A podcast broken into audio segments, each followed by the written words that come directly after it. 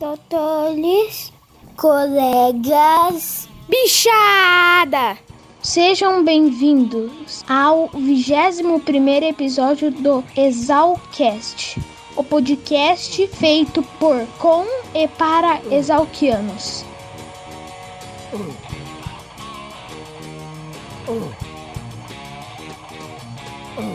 Diretamente da Fazenda Primavera, eu sou o Dindim. Eu sou o Frederico Dalnero Schmidt. Eu sou o Kikito Dalnero Schmidt. Eu sou a Luísa Dalmel Schmidt. E vocês estão ouvindo o Exalcast.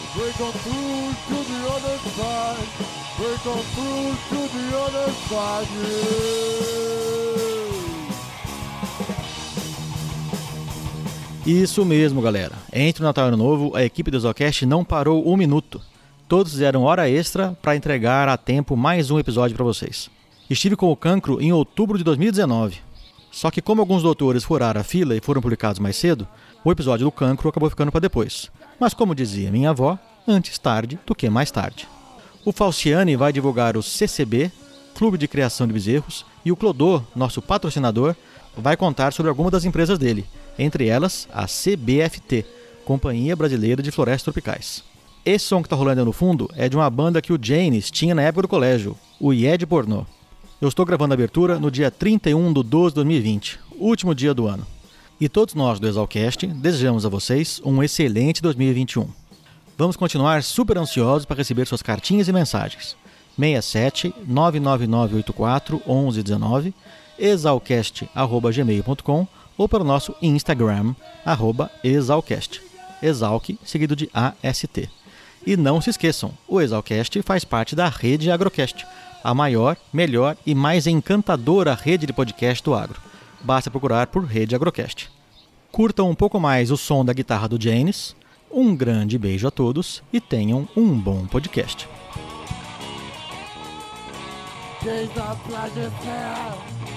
Precious hand. Get the spirit go.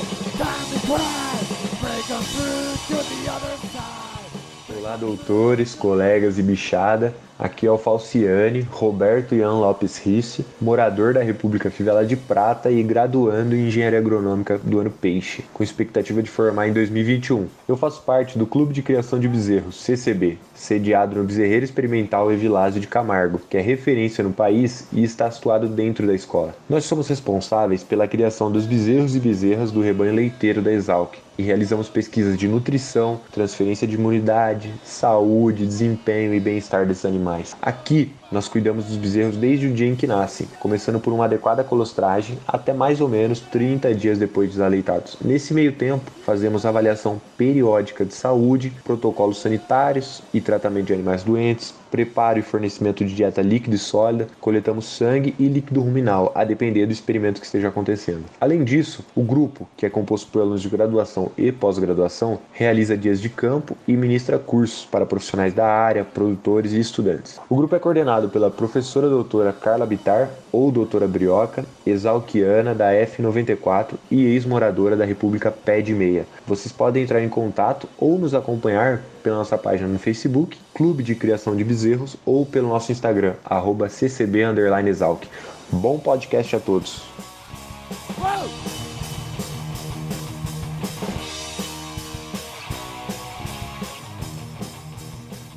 Olá, bom dia, boa tarde ou boa noite. Aqui quem fala é o Clodô, ou para quem não é íntimo, Rodolfo Schmidt. Sou engenheiro florestal da turma F99, o Ano Fantasma. Sou ex-morador da famosa Capixama. Minha empresa é a patrocinadora hoje deste magnífico episódio do Exalcast. Sou proprietário, junto com outros exalquianos, da CBFT, Companhia Brasileira de Florestas Tropicais. A CBFT hoje cresceu em nichos correlatos e se transformou em um grupo de pequenas empresas que possuem sinergia. Vou falar um pouco da Pronto Ambiente, nossa empresa de consultoria na área de licenciamento e regularizações ambientais. Nós possuímos uma estrutura empresarial organizada que permite aos nossos consultores 100% de foco no atendimento às questões técnicas e legais de nossos clientes. Atuamos nos setores industrial, de mineração, desenvolvimento imobiliário e na adequação ambiental de propriedades rurais. Em específico nas legislações pertinentes ao CAR, Cadastro Ambiental Rural, e o PRA, Programa de Regularização Ambiental, onde buscamos a otimização e conciliação em pequenas, médias e grandes propriedades na definição das áreas de produção e preservação.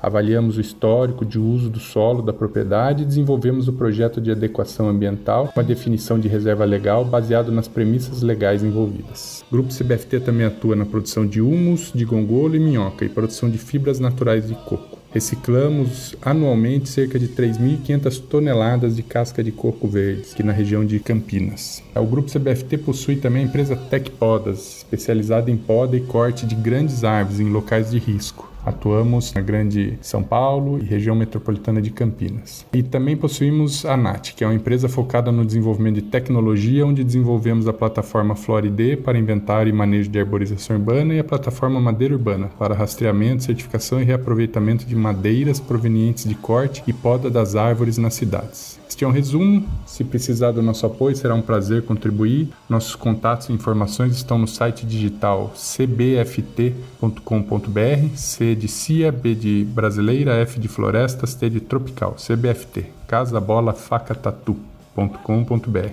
Um beijão ao Dindim e a todos os exalquianos, ou não, que nos ouvem. Um excelente exalcast a todos.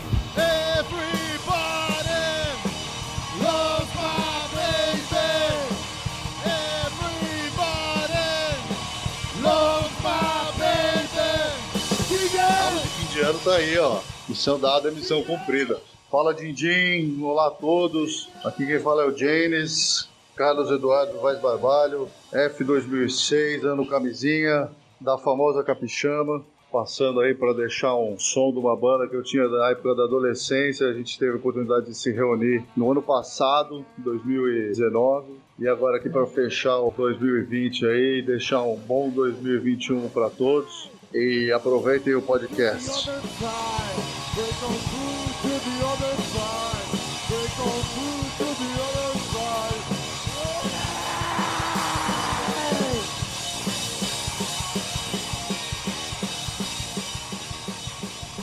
Faz um teste. Teste, testando. Perfeito. Bicho ridículo. Obrigado pelos elogios, doutor.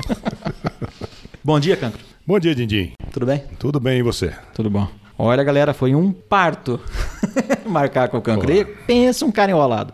E que me enrolou. É um mas, cara importante, né? É, um cara importante, é difícil de, de ter agenda, mas deu tudo certo. Estamos aqui em Piracicaba. Hoje é dia 10 do 10 de 2019. Tudo bom, Cancro? Tudo certo, tudo bom. Muito obrigado. Prazer recebê-lo aqui na Boiplan. Muito obrigado. O prazer é todo meu de estar aqui. Sem dúvida que é seu o prazer, bicho. Tá afiado, doutor. ah, isso a gente nunca perde, né? Cancro, Anthony, eu vou ver se eu falo certo, hein? Anthony Hillgrove Monte Sewell. Sewell. Sewell. Isso. De onde é que vem esse nome muito louco? Ele é um nome inglês, é um nome britânico. A família está aqui há quanto tempo? Meu avô veio para cá em, nos anos 20. Meu pai é nascido aqui. Mas o avô é inglês. Ele é inglês. Se bem que haverá controvérsias. Principalmente se você falar com o Eugênio, haverá controvérsia. Eugênio Lorenzo Capucci, Geninho, ou Unalive Legend, formado em 79, ex-morador da famosa Capixama. Lembram dele, do episódio 7, o primeiro especial do rugby? Ah, ele também é dono dessa voz aqui que assombra os grupos exalquianos. Você o que, bicho? Que ele é nascido na Índia, na verdade. Ah, meu avô. sim. Mas de família inglesa. Sim, porque a Índia era possessão Sim, britânica sim. naquela época. E meu bisavô foi para lá para construir ferrovias. Ele era engenheiro de ferrovias. E meu avô nasceu lá. Mas com seis anos voltou para Inglaterra e com vinte e poucos anos veio para o Brasil. Mesmo nascendo na Índia na época, imagino que ele nasceu cidadão inglês, né? Sim, sem dúvida. Claro. Com todos claro. os direitos, Sim, tudo. sem dúvida. Só o doutor Eugênio que não acha. É, já que ele pode achar, né? Vamos dar, vamos, Ele dar essa liberdade para ele. Ele né? pode. Por que, que ele veio pro Brasil? É. Você conviveu com ele? Sim, bastante. Ele teve até na República, na Capixama, ele e minha avó. Ele veio porque eram oportunidades, né? Na época tinha, a colônia britânica em São Paulo era muito forte, muito grande.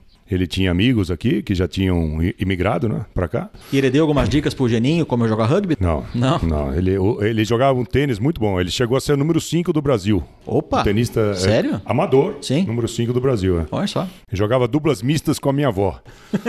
Mas o rugby não era dele, não. E você não seguiu a carreira de tenista? Não, não, Não? não, não, não, não foi possível. prioridades, né? Você Pois teria é, outras é. prioridades. né? E quando que você decidiu? Porque você morava em São Paulo toda a vida? Sempre, sempre. Morei em São Paulo. Nasci lá e morei em São Paulo. E era um paulistano daqueles mesmo, que hoje a gente critica muito. Eu era igualzinho. Criado no carpete? Exatamente. Jogava um futebolzinho na É. praça de vez em quando? Pois é, então não tinha nada a ver comigo a carreira de agronomia, realmente. E a minha primeira escolha era engenharia, sempre foi, né? É, todo o meu colegial na época, né? Foi voltado para as ciências exatas. Mas aí eu tinha um grande amigo meu de infância que veio fazer agronomia, o Dr. Orca. John Garwood, o Orca. Não completou o curso, mas seria da F81. já falecido, infelizmente, e ele me convenceu. Me trouxe aqui um dia, né? E aí você vem, se apaixona, não tem jeito. Inclusive no cursinho eu estava fazendo para exatas, aí eu mudei para biológicas e para fazer agronomia. E bastou uma visita aqui Uma e a influência do Orca. Exatamente. Foi só isso. Mudei totalmente o me- o meu foco e vim fazer agronomia. E a família reagiu bem? Sem problema nenhum. Acho que eles queriam se ver livre de mim, né? E era fora de São Paulo, né? Então era, uma fora de chance. São Paulo, né? E como é que era o vestibular na época? Era- Eram os primeiros anos da FUVEST, segundo ou terceiro ano da FUVEST. Naquela época era mais ou menos a proporção era 11 para 1 e eu entrei num honroso centésimo, nonagésimo segundo lugar. Parabéns. Foi, é para poucos foi esse lugar, né? Não é qualquer um que entra nessa, nessa, nessa colocação. E como é, que foi a, como é que foi a mudança para Piracicaba? Você era muito paulistano, né? Muito, muito paulistano. Eu vim pra cá e fui morar numa pensão, porque o Orca morava nessa pensão. Ele morou o primeiro ano dele inteirinho nessa pensão. Eu fui morar com ele lá. Aguentei duas semanas, né? Não, não há quem aguente morar em pensão. Eu falei pra ele, meu amigo, você me desculpa, mas eu não Tem vou morar lugar aqui, melhor, não. né? Não, não. E daí eu tive a oportunidade de ir pra Capixaba, né? Quando eu entrei, em 95, a gente tinha a Semana da Ração. Já tinha na sua época? É, tinha assim, não era como é hoje, né?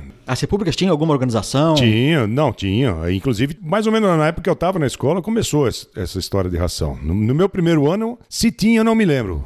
Pra ser bem franco. Eu acho que não tinha. Capixama era lá na, na visão dos operários, Armando Salles, né? Na frente do Correio. É lá que era Capixama. Tinha uma, uma linha do trem, que hoje não tem mais, e depois tinha a avenida e tinha uma ilha na avenida, como tem hoje.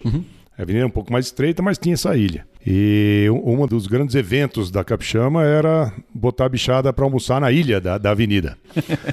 Então, normalmente eram quatro bichos e eles almoçavam na avenida. E era, era um acontecimento, saía no jornal, era bem bacana. Eu acho que eu vi uma foto dessa aí já. É, não, deve- tem, bastante, ilha. tem por aí, sim. Aconteceu várias vezes isso. E era um evento corriqueiro da República. É sim, era uma, era uma. A gente elegia uma ou duas vezes por período de integração, né? E a bichada ia lá e. Era bem legal. E quando que você virou o cancro, então? Você pegou uma época que tinha lista de apelido, né? Ah, é, isso, isso é o. Apesar de cancro ser um nome que pra mim eu, eu gosto muito, é o meu nome, e é o único da escola, né? Nunca existiu outro. É. Não sei se algum dia vai existir. Mas por enquanto não tem. Na, Não, na- quando, quando eu busco o outro. cancro lá, só tem você. É. Na realidade, eu não vim na matrícula, porque eu estava viajando. A minha matrícula foi feita por procuração. Então, obviamente, quando eu entrei na escola, eu não tinha apelido, né? Quando eu- no primeiro dia de aula. E aí tinha uma turminha do Santa Cruz, que eu, eu estudei no Santa Cruz, em São Paulo. E como eu fiz um ano de cursinho, essa turminha que entrou na agronomia estava no segundo ano quando eu entrei. E um grande amigo meu, o- Funk, Sérgio Funk, formado em 81, ex-morador da Cuba Libre. Quando eu cheguei, ele perguntou pra mim e falei, não, não tô sem nome. Aí ele pegou uma listinha e, e deu o nome da lista. Ele pegou o nome mais feio que tinha lá e deu. é, é um nome. Claro que eu me identifico com ele, mas é um nome de lista. E nome de lista nem sempre é o. É, o, o Zecão contou O que ele, legal, né? ele pegou essa época, né? Ele entrou em 77, Ele entrou em 77, é. né? 7, 8, 9, Não. 0, é, 77. 77, isso. Ele ganhou um nome, um apelido de lista, que ele odiou. Aí depois ele foi na escola de novo, pegou um outro chapéu que ele Aham. perdeu, falou qual era o nome que ele que se deu, se deu o próprio apelido. É, mas não pegou, né? Não pegou e ficou Zecão, né? Não adiantou nada. José Eduardo de Macedo Soares Júnior, o Zecão, formado em 80, ex-morador da famosa Capixama. A entrevista dele já está gravada e na fila da edição. Fiquem atentos que logo ela sai. Baita no esforço e não adiantou nada. É, nome de lista não é uma coisa legal. Isso eu. Não, ainda bem que mudou isso aí, os bichos É. não fazem mais. né? Não. E como é que foi escolher a Capixama? Então, ah, na realidade foi na Semana de Integração. Tinha um das atividades, eu não sei como é que está hoje, imagino que ainda tem, é a campanha do agasalho. E aí a gente andava na caminhãozinho por ali e ia arrecadando agasalhos em pontos de coleta ou nas próprias repúblicas, o pessoal dava. E tava numa caminhonete, tava junto com o Petrônio. Petrônio Chaves Hipólito, o Diálogo, formado em 81. E ele falou: Ó, tem uma vaga lá. Quer ir lá? Opa. Vamos, claro, né? Vamos conhecer. Vamos lá, né? Vamos conhecer. Daí eu fiquei. Se identificou. Muito. O pessoal não gostou muito de mim no começo, mas isso realmente não me preocupou. Você não se importou muito com isso. Você morou com muita figura lá, né? Bastante. Gente- e era uma república na época muito grande, né? A gente chegou a morar em 14. Claro que tem repúblicas que tem mais gente que isso, mas a casa lá nem comportava, né? E, mas lá a turma, quando eu entrei, ainda estava. O pessoal do quarto ano era a turma que fundou a república. Os fundadores ainda moravam lá, que era o Burg, o Giba e o Eugênio. Ricardo Burg e Gilberto Martucci Filho, o Giba, os dois da turma de 79. Do Geninho, eu acho que. Você o quê, bicho? Não, não, eu já falei, já falei do Geninho, sim. Eu ainda fiz parte da primeira geração da Capixão, vamos dizer assim, né? O Zecão estava no terceiro ano, ele, o Fenemê e o Aldo. Harold Van Caspel, o Fenemê e Aldo Baraldi Jr. são da turma de 80. O Petrônio era o único que estava no segundo. E junto comigo. Ah, não, tinha o Paredão também. E junto comigo entrou o Grog e o Animal, né? Ricardo Batista Bordiani, o Paredão, é da turma de 81. Paulo Henrique Grock Jr., o Grog. E Ernest Ingo Upkal, o Animal, ambos da turma de 82. Que ficava na toca do animal lá que embaixo. ficava na toca no animal lá embaixo, exatamente. que era o Gonoveia, né? Era o apelido dele. Que, O que nome nem- ofici- o nome oficial. Que também era o nome de lista, né? Sim. Aí foi mudando, obviamente, como sempre, né? E você morou na mesma casa o tempo todo. Na mesma casa o tempo todo, que era lá na Avenida dos Operários. Era a segunda casa da Capixama. A fundação foi uma, uma casa voluntária, se eu não me engano. Eles moraram dois anos lá. A Fantesão já tinha? Então, a Fantesão foi criada um ano antes de eu entrar. Então ela é de 78, a primeira edição da Fantesão. Aos seis anos que eu morei na Capixama, a gente teve Fantesão todo É. ano lá na casa, né? Seis anos? Não era em quatro anos, Krog? Não, Ô, cada um mora o tempo que quiser, Entendi. Certo? Certo. Não, não existe uma regra para isso. Não, mais ou menos, né? Tem, o- tem, o- assim, tem gente que jubila, né? Ah, tá bom, tem gente que, é, realmente, tem gente que extrapola um pouco. Mas tem uns que jubilam, voltam, prestam de novo, faz mais Sim, três, quatro anos. Dúvida, é. Sem dúvida. Mas eu, eu, na verdade, eu fiz em seis anos. Tá certo, Numa né? época de quatro. Tá certo você. Não sei. Meu pai não achava isso na época. Então, e a Fantesão cresceu bastante nesse período que você estava morando Não, República. lá não, lá não. Era uma festa na Era República uma, ainda. só que a, casa já não comportava muito a festa. Mas ainda assim- era tranquilo. Ainda, ainda assim pra- era na República. É, tinha lá o problema da nativada querendo entrar, aquela Uhum. coisa toda. Obviamente que a gente não aproveitava, né? Porque tinha que cuidar, mas a festa cresceu muito depois. Naquela época era só, só o pessoal da escola. Quando eu entrei, eu não peguei a festa na República, era em chácara já. Ah, sim, não, não tinha como, né? Foi uma pena, né? Foi uma pena não ter ela ter se perdido no tempo. Mas quem sabe volta. Cancro, hoje você trabalha com pecuária de corte, né? Isso. Durante a sua graduação também foi seu foco? Foi. Desde o início eu me identifiquei nessa área, sim, sem dúvida. Mas você teve acesso a essa área aqui na escola, né? Sim, só na, só na escola. Né? Mas, Você foi é, conhecer esse mundo da pecuária na escola. Só na escola. E de cara se apaixonou por ele. Sim, pela pecuária. E quem foram os professores que te incentivaram a ficar nesse ramo? Então, naquela época lá, os grandes ícones, vamos dizer assim, eram o professor Vidal, o professor Moacir, o professor Wilson, o Claudião. Vidal Pedroso de Faria, o mineiro, é da turma de 64, morou no Rancho Fundo e foi entrevistado no episódio 16 do Exalcast. Moacir Corse, da turma de 67, ex-morador da Casa do Estudante. Wilson Roberto Soares Matos, o papagaio da turma de 70, é nativo. E Cláudio Maluf Haddad, o Claudião, formado em 75 e ex-morador da saudosa Maloca. Foram os principais, assim, vamos dizer, que conseguia motivar a gente, né? Para essa área de pecuária. Era e continua sendo um departamento muito forte, né? Sim. Vamos dizer assim, era, era um prazer, né? Ir lá e, e ter aula com o pessoal. Bom, é claro, você tem que gostar daquilo, né? Sim. Senão não adianta nada. Outro vai falar outra coisa, obviamente. E o que influenciou bastante é que o Burg, com quem eu fui morar, né? Que era um dos fundadores da Capixama, ele sempre fez o estágio dele lá também. Sempre direcionou. Tanto que ele é, o- é um dos fundadores da Boviplan, né? E eu, eu trabalhei com ele muito tempo. Ele, inclusive, é fundador do CPZ, junto com o Manfred, com o Fenemê, essa turminha É, eles aí. estão na minha lista para futuras entrevistas. Então, né? De todos esses, só um ainda não foi citado: Manfred Fols, formado em 79 e nativo. então também teve influência dentro da República do Burg, né? Voltando na época da República, Cancro, vocês aprontavam bastante ou eram todos garotos comportadinhos? Muito comportados. Muito comportados? Claro. o, Eu não estou entendendo aonde você quer chegar o- com essa questão. O Grog, não sei se foi o Grog que comentou comigo, É. que o, o Zecão, uma vez ele jogou uma planta na vizinha, e daí tinha a arma do crime, né? Aí ele passou a jogar pedra de gelo, que daí derretia ninguém sabia É, a que era gente ele tinha uma jogava. vizinha que eu não, eu não sei por que ela não gostava das festas da República. Você não sabe eu não sei por quê. Não- a gente ia lá toda vez, convidava, convidava a Dona Rosa, com Dona Rose, perdão, com o seu marido, a gente. E um dia o Zecão perdeu a paciência com ela e de fato jogou um vaso no. Eu sei que ela realmente não era assim muito aderente à festa. Né?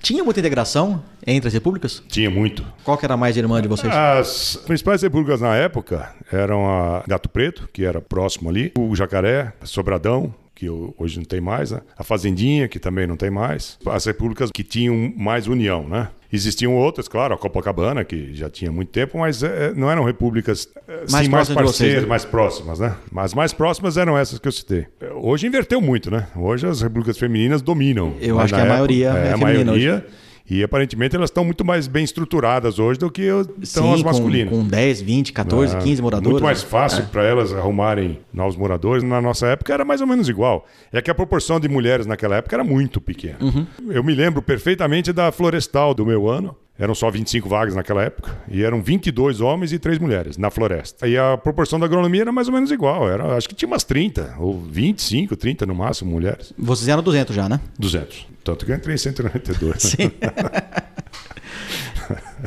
Mas já estava uma curva ascendente do número de mulheres, né? Mas era, pouco ainda.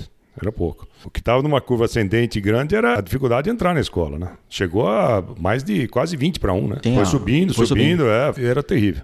E depois caiu, né? Estava 4 para 1, 3 para 1 no começo. Mas também aumentou ciência. muito a oferta, né?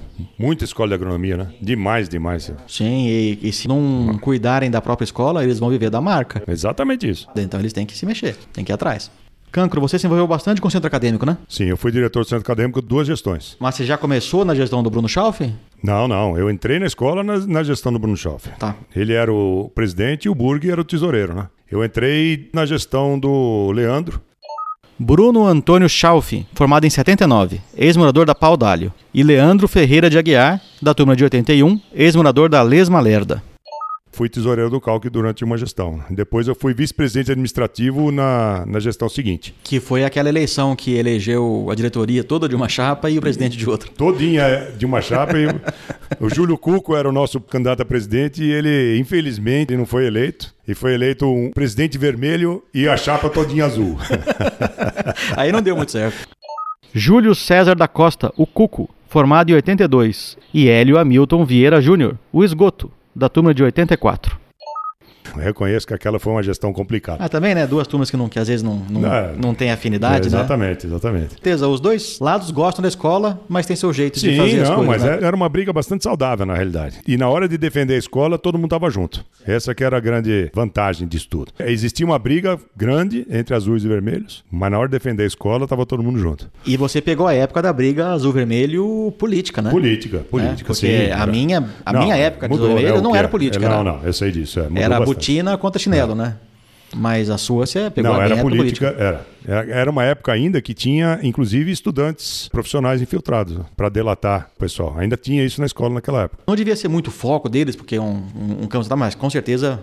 Não, é, é, nunca, nunca deu né? nada assim muito sério, mas existia. A gente sabia quem, quem eram os. E o Calque era muito ativo na época? O pessoal muito frequentava? Ativo, muito ativo. O Calque era praticamente a única opção durante a semana de até de lazer, de encontro do pessoal. O calque ficava cheio todas as noites, de segunda a domingo não, mas de segunda a sexta, com certeza, e sábado tinha a boatinha que aí vinha o pessoal da, da, da cidade lá para a boatinha do calque. Mas tinha palestras, tinha simpósios, gráfica, cooperativa, tinha os, os mesas de sinuca e pebolim, e todo mundo ia para lá mesmo. E as repúblicas, diferente do que é hoje, elas eram todas lá. Todas em volta do centro acadêmico e não todas em volta da escola como é hoje. É, a minha era perto do centro. É. Tanto é que a gente fazia o esquenta para passeata, a gente era pertinho, então o pessoal ia de carro lá para casa, uhum. começava a fazer o esquenta ali, já saía, já trilha ali, né? E andava até o centro acadêmico de lá saía a passeata. Como é que é, foi a sua passeata? Foi legal? Foi muito boa. Foi? Você participou? Não lembro bem, mas. mas você tava lá de corpo presente. Tava, tava mesmo. Mas tava. a alma não tava. A alma não sei onde estava. Entrega a Deus já. Você tempo. lembra da fantasia que não você lembro, usou? Não. Não lembra? Não. Tem umas fotos lá na, na Capixama, mas nem lembro.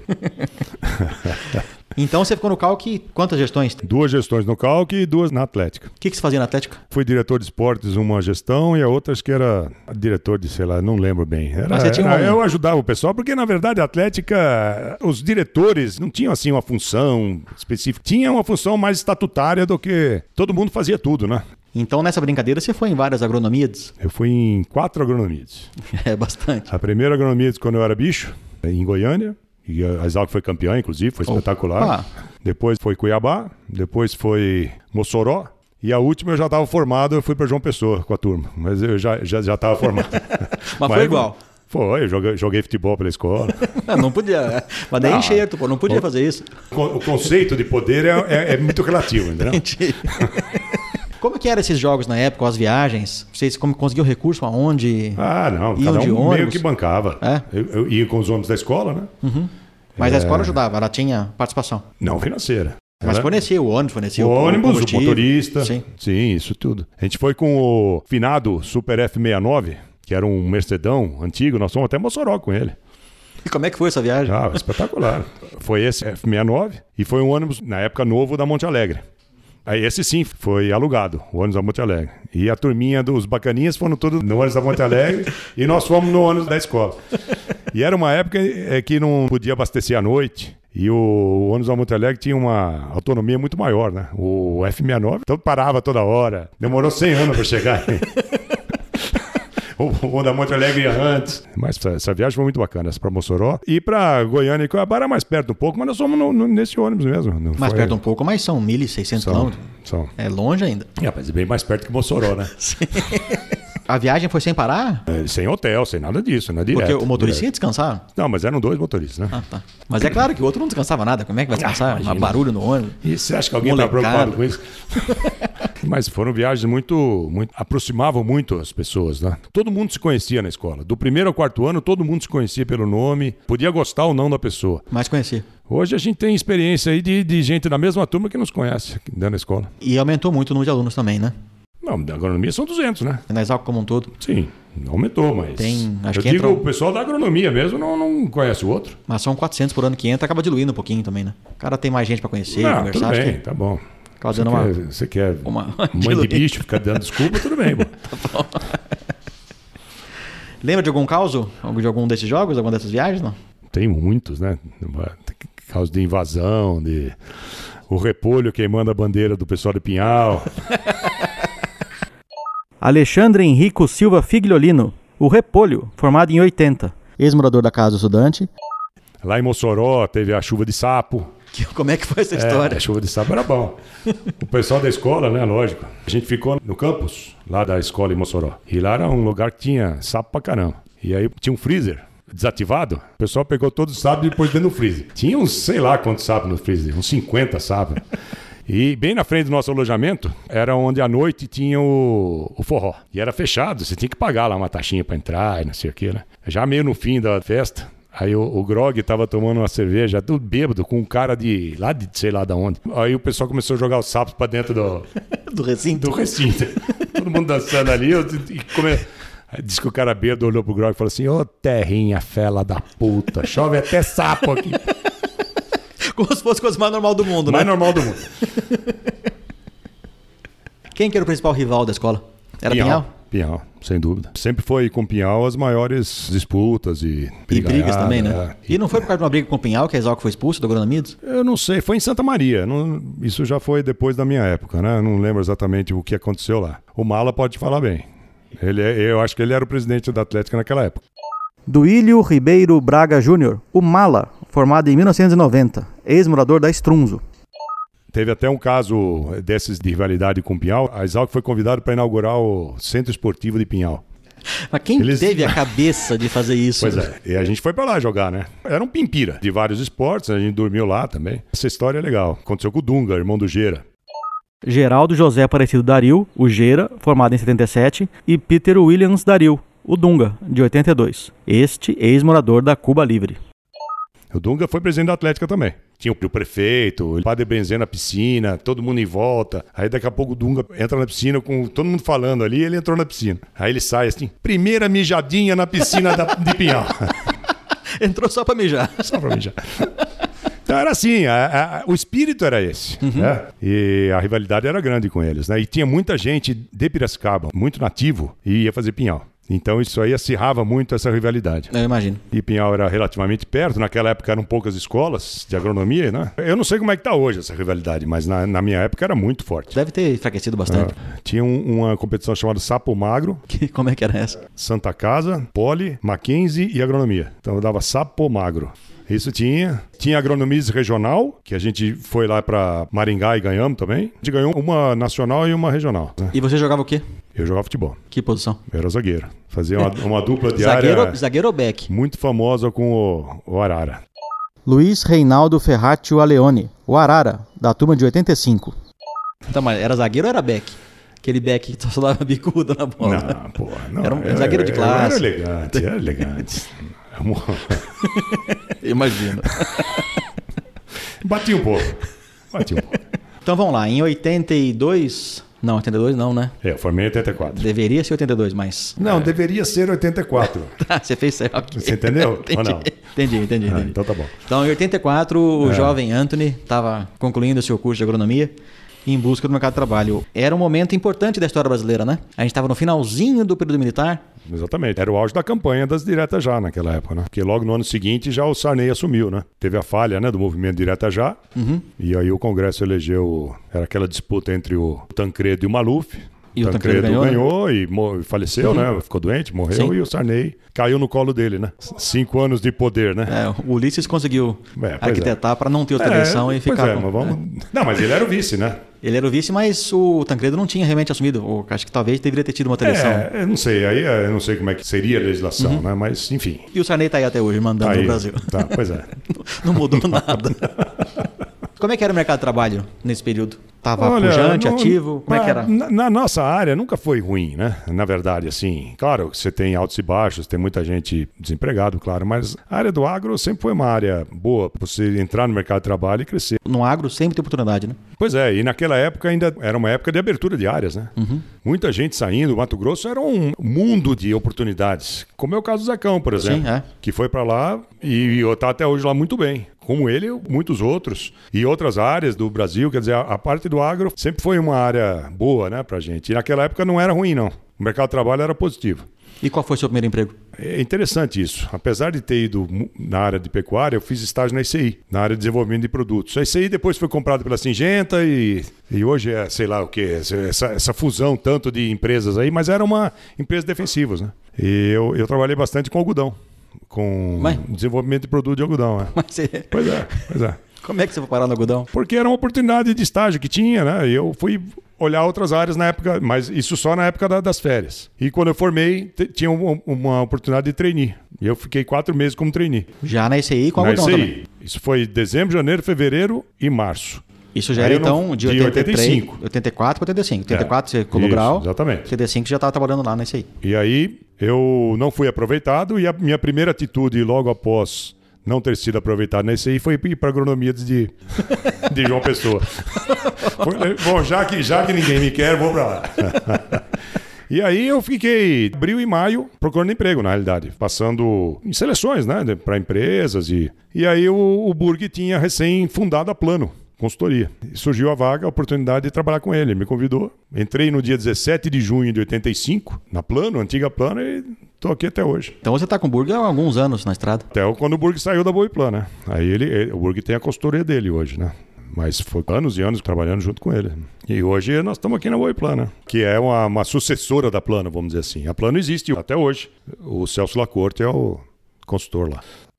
Mário Celso Fernandes Lacorte, formado em 80. Mas depois de 94 você voltou para a escola para fazer mestrado, né? Voltei para fazer mestrado. Eu senti necessidade de voltar em termos de conhecimento.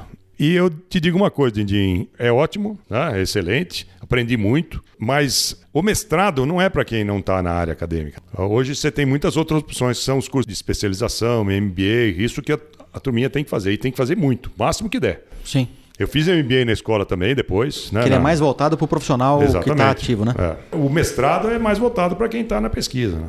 Mas foi, foi excelente, eu, foi um período muito bom também. E você ainda morava em Piracicaba ou estava morando Eu fora? sempre morei em Piracicaba. Ah, você não. é Desde tudo- que eu formei, desde que eu vim para cá para estudar na Exalc, eu nunca mais saí daqui. Fazendo 40 anos que eu entrei na Exalc, 40 anos de Piracicaba. Então eu vou guardar isso para a nossa última pergunta. Você frequentava os carros da Adealc no seu início de Sim. nos seus primeiros quinquênios? Claro, desde o começo. É, e quando que você se aproximou da Adealc para trabalhar nela? O Casimiro, que foi presidente da Exalc, é da minha turma. Casimiro Dias Gadanha Júnior, colega do Cancro, da turma de 82. De 82. Sempre fui amigo dele e ele sempre, a vida inteira, ele me incentivou, né? Me convidou para ir. E eu nunca mostrei muito interesse. Não lembro exatamente quantas gestões ele foi presidente, mas ele foi presidente da DEALC até bem recentemente, antes de eu entrar, né? Teve um ano que eu concorri e não entrei. E aí, na gestão seguinte, eu concorri de novo e, e entrei em 2011, né? Num primeiro momento, incentivado pelo Casimiro. Mas você concorreu com o Casimiro? A primeira vez, sim. A primeira vez que eu me candidatei para a DEAL, ele também estava. Uhum. Era ele, o Rubens Angulo, o Valdomiro, o Vavá, o Arnaldo. Essa turminha toda aí. Essa turminha é importante. Rubens Angulo Filho, o Rubinho, de 77, Valdomiro Shigeru Miada, de 75, ex-morador da Casa do Estudante, Evaristo Marzabal Neves, o Vavá, da turma de 66 e ex-morador da Viva da Colina, e Arnaldo Antônio Bortoleto, o Espanto, formado em 83.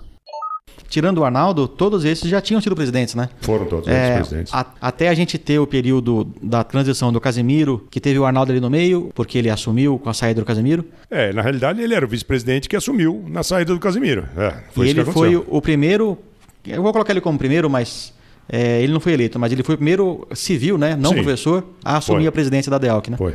Você foi o primeiro não professor eleito. Exatamente. Eu acho que foi um marco importante. É, os professores tiveram o mérito deles como presidente da DEALC. Muito, claro. É, eles fizeram dúvida. a DEALC tinha que ser tocada por claro. alguém. Não tinha ex-aluno que estava lá querendo oferecer. Não, não tinha eles, interesse, eles tinha, assumiram e...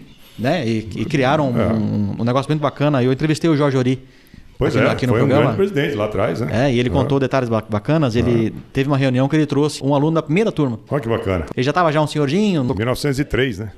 Doutor Supremo, João do Amaral Melo, formado na famosa turma de 1903. Então, com a saída do Casemiro, o Arnaldo assumiu a presidência. Foi um, um, período um pouco conturbado, né? Porque ele não foi oficialmente. Oficialmente ele não foi presidente. Mas eu considero que ele foi um, um bom presidente. Sim, ele assumiu, né? É, é, claro, sem dúvida cargo, alguma. É só, é só no papel que não estava uhum. efetivado, né? E até então a eleição era presencial. Sim, presencial. Votado lá na, na escola, né? Votado na escola. E em 2011 você foi eleito presidente da DEALC. É, na realidade o processo de eleição não é assim, né? São sete vagas. Os sete mais votados são eleitos. E aí, numa reunião interna dos sete, é que se decide quem é o presidente. Entendi. E isso funciona até hoje, assim. Uhum. Essa forma de eleição e composição da diretoria é até hoje assim. A sua primeira participação na diretoria da DEALC já foi nessa de 2011 ou você foi, tam... foi, foi na de 2011? Foi a primeira eu já fui, eu já entrei e, e já primeira foi... já fui presidente. Ok. E eu acho que o Arnaldo teria sido um bom presidente. Ele primeiro e depois eu. Eu acho que teria sido legal assim. Uhum. Meu primeiro chance ideal que foi 2004. 2004. Ainda era na gestão no modelo antigo. Sim. E foi no ginásio até, era na escola era ginásio, ainda. Né? É. A sua gestão, ela trouxe inovações que eu considero bem marcantes e que elas se perpetuam até hoje. Uma delas foi o jantar, né? O jantar foi uma ideia minha. Dentre várias contribuições, essa é, é uma que eu tenho orgulho de dizer que fui eu que imaginei o jantar, imaginei ele daquela forma. Por quê? A minha esposa é dentista e todo ano tem o jantar do dentista. Eu falei, mas por que, que a gente não pode fazer um, um segundo evento? Por que, que a gente tem que se encontrar só na festa da Delc, que obviamente é muito mais importante? Por que não fazer um evento no primeiro semestre? A minha ideia era pegar o pessoal da região só, não, é, não era vir. Obviamente, venha quem quer, porra. Mas, assim, pegar o pessoal próximo. E aí a gente conseguiu fazer. Com a, obviamente, eu tive a ideia. A organização foi da Troia, da Lourdinha, foi do, do Everest, o pessoal que organizou, mas. Uh...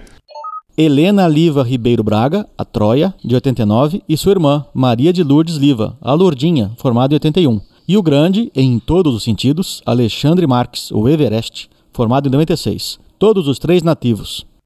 Foi muito bacana. Eu acho que o jantar foi uma ideia boa, modéstia à parte, e a execução vem sendo muito boa e o jantar acho que já virou algo que já é um evento oficial, é tradicional, é tradicional e não é. vai mais deixar de ter. Fiquei muito feliz com isso. Uma outra atitude sua que não, não, sei se foi sua, foi na sugestão, mas você me conta quem que foi o pai da criança. Mas a sugestão que implementou, que me ajuda demais, é o aplicativo. O aplicativo é fantástico para encontrar o, pessoas. O aplicativo é, vamos dizer assim, 98% do aplicativo é RG.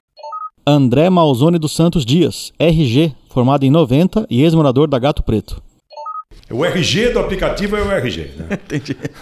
Toda a parte de comunicação, que melhorou demais. Quando eu entrei na, na que existia um site. Uhum. Era o início da coisa. Na primeira gestão, o RG não participou.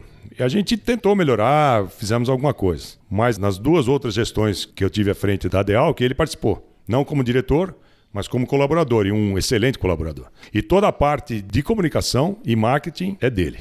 Ele que fez, ele que construiu. Claro que ah, existe o apoio da diretoria, obviamente, né? É, ninguém faz nada sozinho.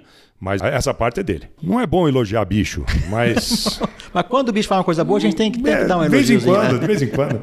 A eleição online também ajudou bastante muito, a participação dos alunos, né? Também. Porque antes e, era só presencial. E a eleição online só foi possível em função dessa plataforma, né? Uhum, de comunicação. Claro. É inadmissível que uma eleição de uma diretoria que representa uma entidade tão importante seja feita por 90, 80 pessoas, que era o que votavam na época. E quando ela virou online, passou para quantos votos ah, Eu, eu não lembro quanto foi essa, essa última aqui, chegou a 900 e poucos votos. Mas dá para aumentar mais. A gente tem que chegar aí a 3, 4 mil votos. Outro ponto que eu dou um valor muito grande e eu te dou os parabéns por ter iniciado é a bolsa da Delc. É. Isso eu acho fantástico. A bolsa sim foi uma iniciativa da nossa gestão, mas incentivada pelo Valdomiro. Valdomiro é o grande incentivador da Bolsa. Tanto é que a Bolsa leva o nome dele. Essa foi uma sugestão que eu dei e que foi aceita pela diretoria. Infelizmente, eu não consegui, ainda na minha gestão, dar o nome da Bolsa para ele. Eu gostei de ter feito isso. Mas a gestão seguinte, do RG, fez essa homenagem. E eu fiquei muito feliz. E o Valdomiro ficou muito emocionado. A Bolsa é paga com. Inicialmente com o sócio mantenedor. Parte do que o sócio mantenedor aporta vai para a Bolsa. A loja é outra coisa que mudou muito na minha gestão. Mas a responsabilidade por essa mudança positiva é da Troia. Uhum. Ela que mudou totalmente a, o foco da loja. A loja hoje é outra. Tanto que a gente chamava de lojinha. Hoje não pode chamar de lojinha. Quando eu falei com a Troia, eu falei da lojinha. Não. Da lojinha não, é loja. É loja. Não, e com toda, ela tem toda a razão nisso. Uhum. É loja mesmo, porque e, e, tá, e, tá, e os produtos lá. Ó, o Butinão. Os produtos lá são muito bons e de, de qualidade. Pô, ficou. E é importante que o ex-aluno possa chegar na escola, ter o, o, que ele comprar, o que ele vê. Sim, e... claro. A loja, na realidade, caiu no colo da Delc. Essa loja era da escola, chamava Raízes. Raízes, isso mesmo. Isso antes de eu entrar na Delc, o pessoal das gestões anteriores assumiu a, a loja. É, a loja Raízes ficava ali do lado da caixa d'água, atrás do prédio central. É. Ali mesmo. Você começava em Piracicaba, ia lá para ver se tinha alguma novidade. É. Só que o foco agora é totalmente outro e com uma diversidade de produtos e qualidade espetacular. É, eu falo pros bichos de casa. Às vezes eles passam por um aperto, sem grana. Bicho, faz qualquer coisa com a encarnado que a gente compra. É, é verdade.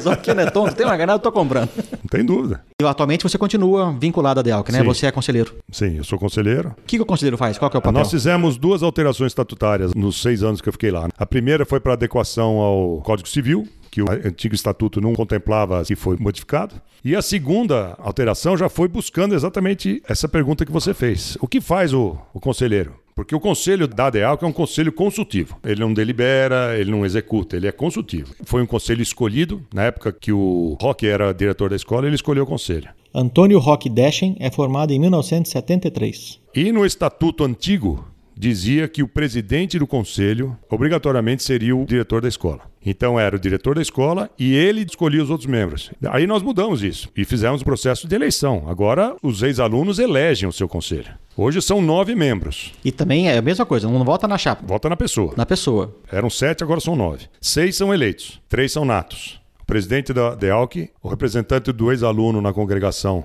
é membro nato do conselho. Que hoje é a Troia, né? A Troia. Como comentado bem no comecinho da entrevista, gravamos no dia 10 de outubro de 2019, quando a Troia tinha sido recém-reeleita para o cargo. A atual representante é a Terremoto, Graziela Labate Melis, formada em 99 no famoso Ano Fantasma, o melhor ano que a escola já teve. E o diretor da escola continua o presidente do conselho. Mas voltando à sua pergunta, o que o conselheiro faz são quatro reuniões ordinárias por ano, Nessas reuniões, a diretoria da ADEAL tem a oportunidade de apresentar para o conselho o que está sendo feito, mais todo o balanço financeiro, mais as projeções e tudo mais. E os conselheiros têm a oportunidade de dar pitaco. Essa é a grande. é, é consultivo. Então há uma integração. E os antigos conselheiros, que formavam o conselho antes, Roberto Rodrigues, o Quixu, a Mauri, a Sônia Deschen, o Joaquim Engler e o Luiz Mário. Aguenta aí que a lista é grande e recheada de nomes importantes. Roberto Rodrigues, o Fifi, ou Gigante Amaral, morou no Mosteiro, e Cristiano Walter Simon, o Quixu, ex-morador da Jacarepaguá entrevistado no episódio 15 do Exalcast, são ambos da turma de 65. José Amauri de Márzio, o Pé Grande, F67, e Joaquim Engler, meio quilo, F64, e entrevistado no episódio 2, são ambos ex-moradores da Casa do Estudante. A Sônia Carmela Falsideschen, formada em 69, e o Luiz Mário Machado Salve, da turma de 80, é ex-morador da Mata Burro. Eles, eles foram convidados e eles são conselheiros honorários. Que legal. Então eles participam também. Eles não foram eleitos, mas são conselheiros honorários. E uma das inovações, vamos dizer assim, que isso também foi uma iniciativa minha e que eu acho que, que foi legal e que está sendo usado até hoje, aqueles que ficaram de fora, tanto da diretoria como do conselho, dos sete cargos, tinham suplentes. Eu era suplente antes de eu assumir. E quando o Casimiro saiu e o Rubens saiu, ninguém me chamou. Por que, que a diretoria ficou com menos gente e tinha suplente? O suplente é para isso, né? Então, na, na, minha gestão, fiz questão disso. Todos os, os, não eleitos suplentes participavam das reuniões, inclusive, ordinárias. Está acontecendo a mesma coisa no conselho hoje. Aqueles que não foram eleitos, eles participam também normalmente da reunião do conselho, o que eu acho muito bacana. Numa vacância, eles estão por dentro do assunto, né? Estão por dentro do assunto. Por que não participar? E isso foi uma iniciativa também da, no, é, da nossa eles gestão. Não têm, eles não têm direito a voto, eles não, não podem participar não, demais, mas eles estão ali. Estão mas ali tem direito à voz. E a, e, a, e a experiência deles é muito importante. Claro aquela modernização que você falou que a Delk teve, né? Teve coisas que apareceu para o público e coisas pequenas, mas que são importantes no que é hoje a Delk, né? Realmente mudou muito nesses últimos anos, né? Uma evolução muito grande, né? Pois é. Do que a Delk é, transformou. É. E hoje, Cancro, o que, que você faz da vida? Hoje estou aqui, consultor da Boviplan. É, em vias de aposentar, mas muito louco. longe disso ainda. Não, tá é, cedo. deveria, ainda. mas ainda, ainda tá, não dá. Tá cedo, tá cedo, tá muito novo ainda. Eu estou na Boviplan há 35 anos já, né? A Boviplan, no final do ano agora, vai fazer 36 anos. Qual é a sua área de atuação? Consultoria de campo, é. Pecuária de corte. Pecuária de corte. Integração lavoura-pecuária também? Também. Pecuária de leite. Viaja bastante para o Brasil? Bastante. Tem bastante clientes. E eu também tomo conta da parte administrativa e financeira da Boviplan. Muito bem. E planos para o futuro quais são? O que, que você imagina daqui para frente? Pois é. Continuar nisso mais um tempo. Depois tem que aposentar e curtir a vida um pouco, né? Eu acho que esse é mais ou menos o que todo mundo quer fazer, né? Cancro, você falou que morou em Piracicaba toda a vida, né? Desde que eu vim para cá em março de 79. Toda a sua vida exalquiana? Toda a vida exalquiana e toda a minha vida profissional. Casei aqui, meus filhos são nativos. O Anthony é de São Paulo, mas o Cancro sempre foi de Piracicaba, sempre né? De sempre morou em Piracicaba. Sempre de Piracicaba. O que, que você vê de mudança na cidade, na escola, é, nesses quantos anos? 79, 40 2019, anos. 40 anos. 40 anos. A cidade cresceu bastante. Hoje é uma cidade muito mais importante do que era. Piracicaba, na época que eu vim para cá, era considerada fim de linha. Era um subúrbio de Campinas. As pessoas, quando iam se divertir, comer, fazer qualquer coisa, iam para São Paulo, iam para Campinas. Hoje ela mudou muito nesse sentido. Né? É uma cidade bastante pujante, uma cidade muito boa de morar. Tem os seus problemas de cidade grande, mas ainda tem algumas, muitas qualidades de cidade pequena. Tem uma qualidade muito grande aqui, que é a questão de segurança. A gente se sente seguro aqui, isso é um sentimento geral. E com relação à escola, quem é aluno hoje, daqui a 20 anos, vai dizer que na época dele era melhor. Isso é assim com todo mundo. E, e vai ser assim. Então, Ah. não é muito justo esse tipo de. É mais saudosismo, né? É mais saudosismo, exatamente. Agora, a escola cresceu, tem outros cursos. É, essa questão da, da separação do Instituto de, de Economia é uma questão muito polêmica. Eu, no início, eu achava que não tinha problema nenhum, hoje eu já penso diferente. É difícil você segurar as mudanças. O importante é que seja para o bem. A Exalc ainda é classificada entre as cinco melhores escolas de agronomia do mundo. É, e agora recém saiu o ranking da agronomia do Brasil, ela está em primeiro lugar. Está em primeiro lugar. Na nossa rixa eterna com Viçosa, né, é. que a gente fica trocando de lugar com eles. Exatamente. Com essa ligação da DEALC, eu tive uma aproximação grande com a Exalc, né? Então, E acompanhou todas essas mudanças É. de perto, né? acompanhei mais de perto. Para os alunos que estão na escola agora, que estão cogitando em voltar ao curso deles para pecuária de corte, você recomenda? Você acha que é um mercado interessante de trabalho? Recomendo bastante, embora exista uma pressão muito grande, né? Tanto ambiental como social, contra e até de saúde, contra a carne vermelha, contra o, o arroto do boi e, essa, e toda, toda essa, essa bobageira que a gente a rota escuta. do boi é demais. né? Apesar de toda essa pressão, a pecuária de corte vem crescendo muito, vem se tecnificando. Muitas situações, a pecuária de corte é mais rentável por hectare do que a agricultura. A gente fala isso, o pessoal não acredita, mas é fato. Mas é que o pessoal trata o pasto como se fosse uma cultura. Nem como cultura. Nem, não, não, não trata como É, cultura. exatamente, é isso que acontece. Se tratar o pasto como um- uma cultura realmente que tem todas as suas demandas, É claro isso. Principalmente se intensificar, que é o que Exato. a gente quer fazer, né? É. E aí, intensificando, respeitando todas as questões de sustentabilidade, é o que a gente espera, né? E é o que, e é o que a gente está vendo. Nós fazemos parte da PPS, Associação dos Profissionais de Pecuária Sustentável. O Gillette foi presidente dela nos dois primeiros gestões, o Scott foi presidente dela nas, nas duas gestões seguintes. Hoje é o Rumen. Rodrigo Paniago da Silva, o Gilete, da turma de 95, ex-morador da Covil e da Copacabana, Alcides de Moura Torre Júnior, o Scott, de 76 e ex-morador da Jacarepaguá, e Paulo José Araripe Costa, o Rumen, da turma de 93 e ex-morador da Catapimba. Eu sou tesoureiro. Isso que dá demorar muito tempo para editar uma entrevista. O cancro não é mais o tesoureiro, e sim o atual presidente da APPS. E é, é uma associação que, que engloba empresas de consultoria, pesquisadores do setor instituições de pesquisa como a Exalc, como a Embrapa, IAC, o IZ. Associações como essa, como o GTPS também, é o que está fortalecendo o setor no sentido de criar sustentabilidade. Né? Uh, se você conversar com o Scott, ele vai te falar bastante sobre isso, e o Gillette, que foi o criador, né? Eu acho bastante positiva essa. O pequeno Anthony, lá em 78, que queria fazer engenharia e acabou mudando de ideia. Não muito, né? Diz Não, que é sim, engenharia é, agronômica. O pessoal que fala que é faz, é engenharia. Você se arrepende? Nem um pouco. De ter mudado de ideia? Não. É, valeu a pena ter feito valeu agronomia? A pena. Valeu, sem dúvida alguma. Eu estou plenamente realizado profissionalmente, não financeiramente. Mas é que o pessoal fala que é a profissão do futuro. Esse Mas, futuro vai é, chegar não, um vai dia. Chegar. Um dia vai chegar. É, já faz 40 anos que eu escuto isso. Imagina. O... Eu escuto há 25, então vai, vai chegar. Mas nem um pingo de arrependimento e, e muito feliz. Principalmente por ter estudado na Exalc, né? É um outro ambiente, eu imagino. E a Capixama também foi uma experiência fantástica. A gente cresce muito, né? Me entristece muito essa campanha contra repúblicas, esse pessoal que não entende o que é uma república. Só que eu não sei se você está reparando, mas está tendo um movimento muito bacana com várias repúblicas novas. Eu sei, mas. Começando com tradições boas ótimo, e que, dando continuidade. Que, que, que, venham as novas. Isso, é. Mas me chateia que as antigas estejam a passando gente, por essa A gente quer situação. que as antigas sempre continuem. É. Mas pelo menos. Mas que, que venham as novas. É. Não, o próprio Conselho de Repúblicas hoje tem mais de 50 inscritos. É fundamental. A República é uma escola, né? Uma escola de vida. Essa é a verdade. Eu mudei radicalmente. Eu, eu não sei o que, o que eu seria. Eu seria um paulistano daqueles Bem insuportáveis. Xarope. Nossa senhora. É, eu já sou meio já insuportável. Não, já não, Imagina já se não é. eu continuasse como paulistano daquela época lá. Santa Capixama. É verdade. Eu agradeço muito aos meus doutores que. Te colocaram na linha ali. Me deixaram ali. Tá bom, vamos dar mais uma chance para esse bicho. Muito bom, doutor Canco. Muito obrigado pelo seu tempo. Pela tá, Opa, foi um prazer atenção. todo A, meu de, de Adorei o bate-papo. Parabéns pelo seu programa. Seu, não é um programa, na verdade. seu. Como é que chama isso? Seu... É um podcast. Não, eu sei, mas o que é o podcast? É um. É um, é um programa, é, é, um, é, é, uma, um, é um canal. canal. É. parabéns pelo seu trabalho, né? Porque está muito bacana. Só entrevistando, tirando eu, né? Entrevistando só pessoas a, do fina, mais alto nível. A fina nata, né? só pessoas de alto garbo e elegância. Só, só. Muito bom, parabéns. Muito bom. E muito obrigado pelo convite. Fiquei muito feliz, apesar de ter demorado um pouco. Né? Não, pessoal, você não sabe como foi meu trabalho de convencimento para conseguir convencer o cancro a pindar esse tempo aqui, mas eu estou satisfeito que deu certo. E, que bom, que bom. E agora vai entrar na minha fila de edição. Ótimo. Tá bom? Valeu. Cancro, muitíssimo obrigado. Obrigado a você. Valeu, abraço.